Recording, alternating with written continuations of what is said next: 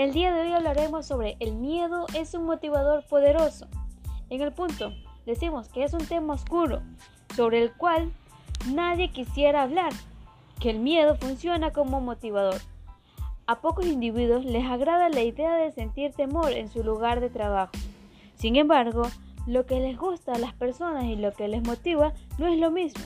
Cuando se habla del comportamiento organizacional, con mucha frecuencia se dice que cuando los empleados se sienten felices, hacen su mayor esfuerzo y la compañía navegará por aguas tranquilas. ¿El miedo es el mejor motivador?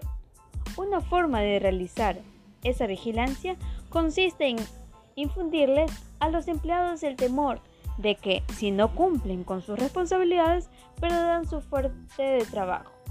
Sin temor, las personas hacen lo que desean y eso rara vez incluye trabajar duro si sienten que no deben hacerlo. Nos guste o no sea así, la dura realidad acerca de la motivación de los empleados. En el contrapunto, el miedo es una emoción natural, pero por lo general solamente es útil en situaciones de crisis. Aquellos individuos que son lo suficientemente desafortunados para trabajar bajo la dirección de un gerente que utiliza el temor de manera consciente con la finalidad de motivarlos ciertos comportamientos.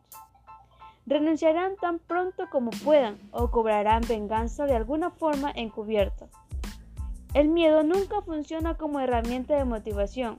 El miedo genera una respuesta de lucha, huida, inmovilización, donde un ser humano que experimenta miedo o un estrés extremo se ve obligado a elegir una de esas tres conductas.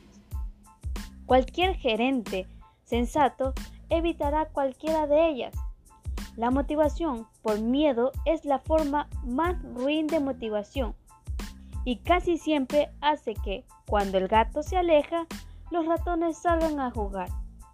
Así, de manera irónica, el miedo en realidad perjudica la vigilancia del desempeño ya que los trabajadores tomarán venganza cuando sepan que nadie los puede atrapar y nunca se esforzarán por ayudar a la organización.